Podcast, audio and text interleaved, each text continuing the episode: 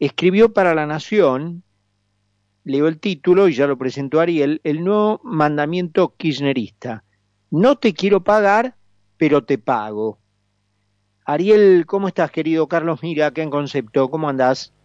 ¿Qué tal, Carlos? ¿Cómo estás? Un saludo a toda la audiencia también. Bueno, muy, muy bien, muchas gracias por atendernos, Ariel, como siempre. Contanos un poquito cuál es, este, cómo ves eh, vos eh, y lo que reflejaste hoy en tu nota de la Nación, cómo está manejando el gobierno el tema de eh, los pagos exteriores. Bueno, yendo a lo concreto, y después podemos referir a una cita de la teoría económica que lo tiene muy bien analizada esta situación. Es decir, lo que quiero mostrarle a los oyentes es que la teoría económica tradicional se puede analizar un país tan desquiciado como Argentina en sus decisiones de política pública y política económica. ¿Desquiciado por qué? Porque recordemos que, si mal no recuerdo, allá por julio del 2020, agosto, logramos, el ministro, a través del ministro Guzmán, que Argentina acordara eh, la renegociación de la deuda con los acreedores externos privados. No obstante, poco tiempo antes, y yo diría directamente al asumir, se ratificó una narrativa de tipo maoísta, donde ponía en riesgo los derechos de propiedad sobre diversos activos argentinos.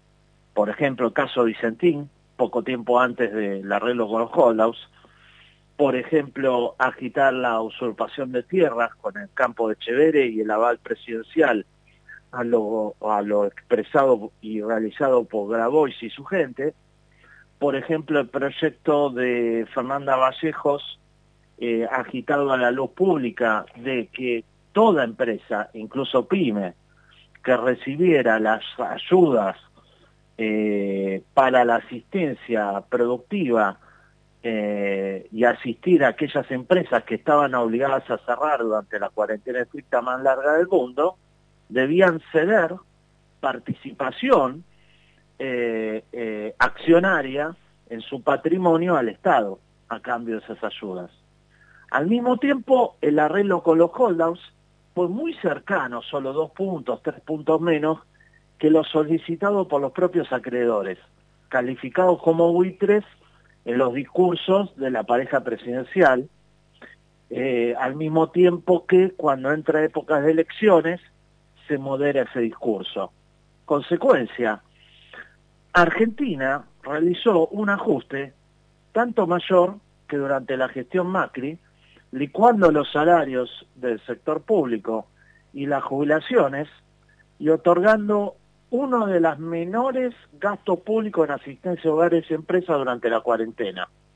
¿Por qué eso? A un alto costo, al alto costo de tener un tipo de cambio eh, eh, totalmente desatado, con riesgo a espiralización inflacionaria, una inflación de dos dígitos en momentos en donde no había prácticamente actividad económica y una falta de credibilidad total sobre la palabra presidencial y de todo su que se traslada a todos sus funcionarios, más allá de las buenas o malas intenciones que pueda tener el ministro de Economía, que, cuyas palabras se ven totalmente devaluadas ante estas acciones, de tal manera que implementaron un plan de ajuste que ellos mismos hubiesen calificado de neoliberal durante la gestión anterior, eh, y cuyos resultados fueron nulos, totalmente negativos, porque el ajuste se supone que se realiza, punto uno, para ganar credibilidad, punto dos, para adecuar las cuentas fiscales, punto tres, para que el país pueda retomar el sendero de crecimiento. Ninguna de las tres cosas se ha logrado. Y esto en literatura económica eh, está muy estudiado. No solo hay que demostrar que se puede pagar la deuda que en algún momento se tomó, además de discutir cuestiones tales como en qué gastamos la deuda pública que hemos emitido, sino también el deseo de pagar. Y si en las palabras de los principales funcionarios, desde el presidente para abajo, se expresa continuamente fuera de los tiempos electorales que no se va a pagar la deuda, como en aquella, ¿te acordás del, eh, de la declaración pública de los diversos dirigentes kirchneristas encabezados por el Senado? en donde se expresaba el deseo de no pagar. Y el deseo de no pagar implica más tasa de interés, más costo de acceso al financiamiento internacional que Argentina tanto necesita, más que todo para generar la infraestructura y el crecimiento, pero además eh, patear para adelante la posibilidad de acceder a ese financiamiento porque estamos prácticamente en default y fuera de los mercados. Y entonces nos ganamos, como vos describiste, el peor de los mundos. Las consecuencias negativas de un plan de ajuste, lo pongo entre comillas, neoliberal, como haber bajado el gasto público en términos reales en salarios y jubilaciones, durante la peor situación de la pandemia, en el 2020 sin ningún beneficio de haber ganado credibilidad de tal manera de retomar los caminos de ahorro, inversión y crecimiento. Tal cual. Hay un capítulo aparte con esta cuestión de los derechos especiales de giro del fondo, ¿no, Ariel?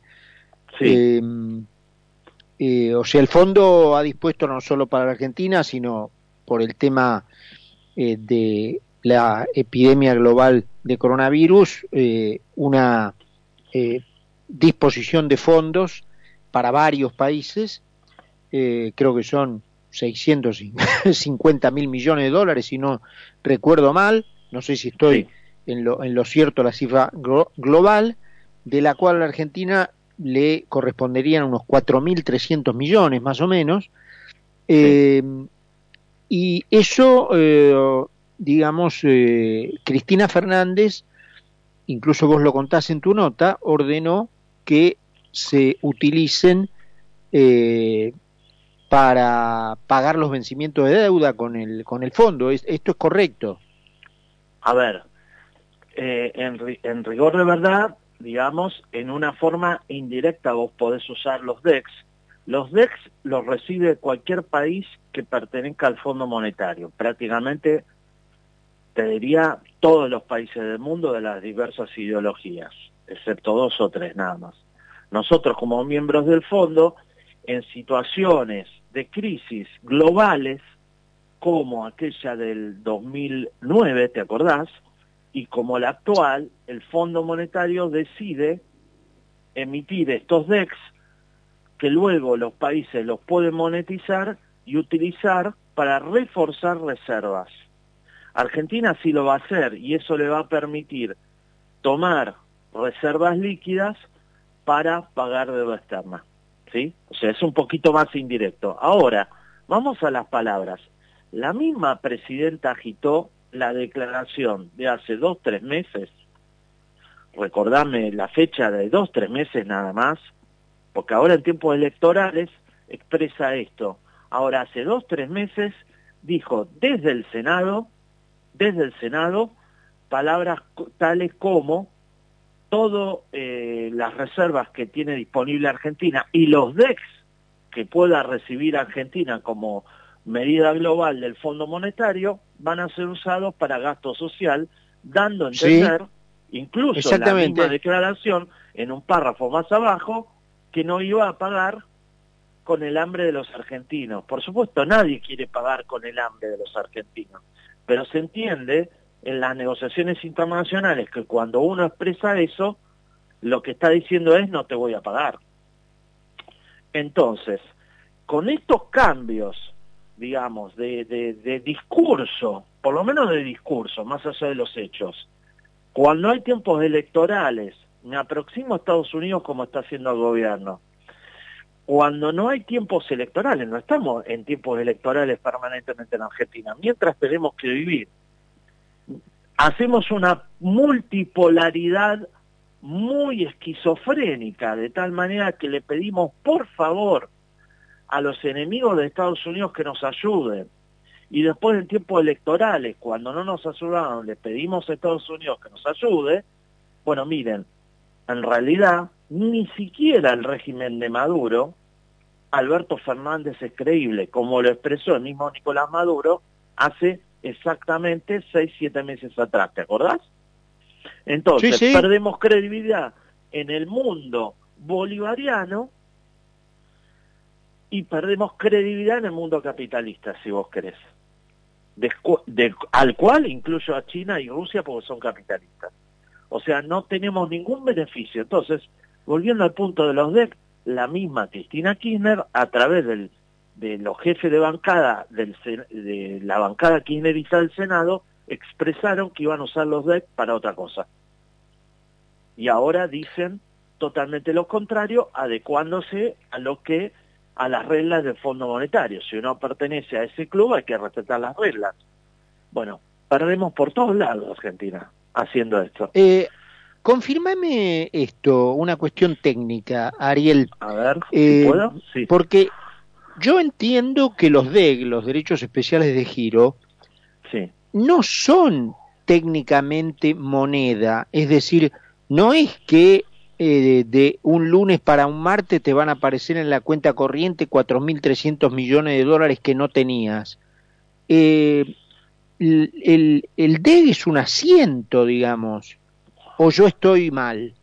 No, no está mal, no está mal. A lo sumo habría que hacer alguna especie de ingeniería financiera, un swap, eh, para conseguir los dólares contra los DEX con, con otro banco central. Pero a lo sumo, pero básicamente es un asiento contable. Claro, exactamente. Exactamente. entra, fuerza reservas, pero la parte líquida de reservas paga la deuda. En realidad, entró y pagaste deuda. Punto. Nada más que eso. Exactamente. Y, pero lo que quiero resaltar por ahí para, para el público no, no economista, pero cualquier público que en cada actividad productiva trabaja lo va a entender, es que cuando vos haces esto, a ver, cualquier país del mundo normal lo que hace con la deuda es invertirlo en inversión en infraestructura. Y esa deuda está colocada a largo plazo y a bajas tasas, aprovechando la liquidez mundial que hasta ahora existe.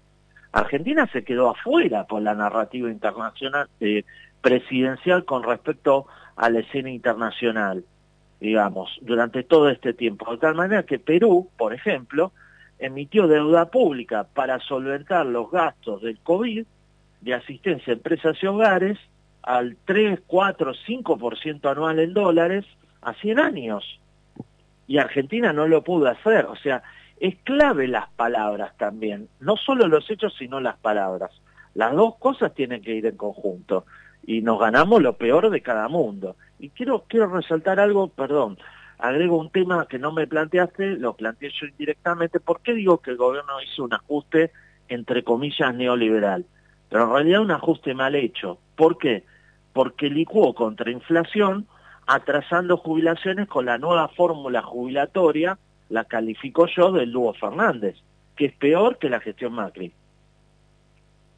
Ahora, los ajustes de licuación de salarios públicos y jubilaciones, que son los típicos que han aplicado todos los gobiernos de Argentina, militares, peronistas y radicales, no sirven en, tanto no cambie la estructura institucional que te hace y te derive a gastar lo que no tenés comprando fideos para apoyar a las familias pobres al cuádruple del precio de mercado.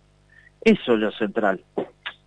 Perdón que lo mencione Carlos y gracias por el tiempo. No, no, al contrario, al contrario. El punto, y con esto te despido, Ariel, este, y obviamente decir más a lo profundo y no a la técnica económica, pero la pregunta es si hacer lo que hay que hacer es eh, funcional al objetivo de ellos. Eh, no nos olvidemos que el kirchnerismo dijo que la democracia era de derecha y a lo mejor el progreso económico también es de derecha, porque lo que hay que hacer para lograrlo, bueno, es civilización económica, racionalidad económica, eh, y todo eso no es funcional a su objetivo. Entonces, a lo mejor lo que nosotros consideramos eh, obvio, eh, bueno, para ellos es obvio en sentido opuesto, ¿no? Así que, pero bueno, es una pregunta más de, tono político que económico. Este, pero en encontrarle una explicación a por qué hacen todo al revés. A lo mejor lo hacen al revés en lo que nosotros consideramos al revés. A lo mejor para ellos está perfectísimamente al derecho. Uh, da para hablar un montón. A ver, eh, como creo que tengo medio minuto, primero, en Argentina, por justamente las instituciones débiles que nos damos como sociedad, no le achaco solo al gobierno, sino que nos damos como sociedad, logramos esto, es que la política condiciona totalmente, te diría el 99,99%, y agregarle un dígito más a eso, yo diría el 100%, con este gobierno a la política económica. Porque vos no tenés Banco Central Independiente, Hacienda es una oficina de representación del presidente como Banco Central también, defensa de la competencia importantísimo para la supervivencia PYME ante cualquier riesgo de oligopolio o monopolio también, porque no existe, anularon los concursos, y por lo tanto estamos ante la discrecionalidad absoluta del líder del movimiento nacional, justicialista en este caso, en el cual, como no hay instituciones que le pongan una barrera, un límite al poder, lo que tenemos es precisamente una alta probabilidad de cometer grandes errores, y diría horrores de política económica. Y eso es lo que estamos viviendo. Digamos, lo que pasa es que este gobierno ha ampliado el margen de error de política económica de la gestión errónea económica del propio Macri. O sea, para mí lo ha profundizado. Yo lo digo cuestionando, si hay quien está escuchando, debate, debatámoslo. Para mí, en lo sustancial, la gestión económica y financiera de este gobierno es exactamente igual a la anterior. Lo que cambió es la narrativa y la narrativa que tiene este gobierno fuera de las elecciones es completamente contrario a lo que realiza. Y entonces, Ariel, bueno, con vos que está en riesgo eh, la democracia, tal cual la entendemos hasta ahora. Sí. Clarísimo, clarísimo, como siempre. Eh, gracias por estos minutos eh, que te tomás para hablar con nosotros. Te mandamos un abrazo. Un abrazo grande y bueno, sigamos pensando en Argentina que por algo la queremos y por algo la sufrimos. Acá estamos. Un abrazo grande. Abrazo grandote, Ariel. Ariel Korenberg con nosotros, economista. Eh, 9 menos 20 pasaditas. Vamos con 8 grados a la última pausa del programa. Cuando regresemos, estamos conversando con Carlos Poncio. Concepto 955. 955. Periodismo NFM.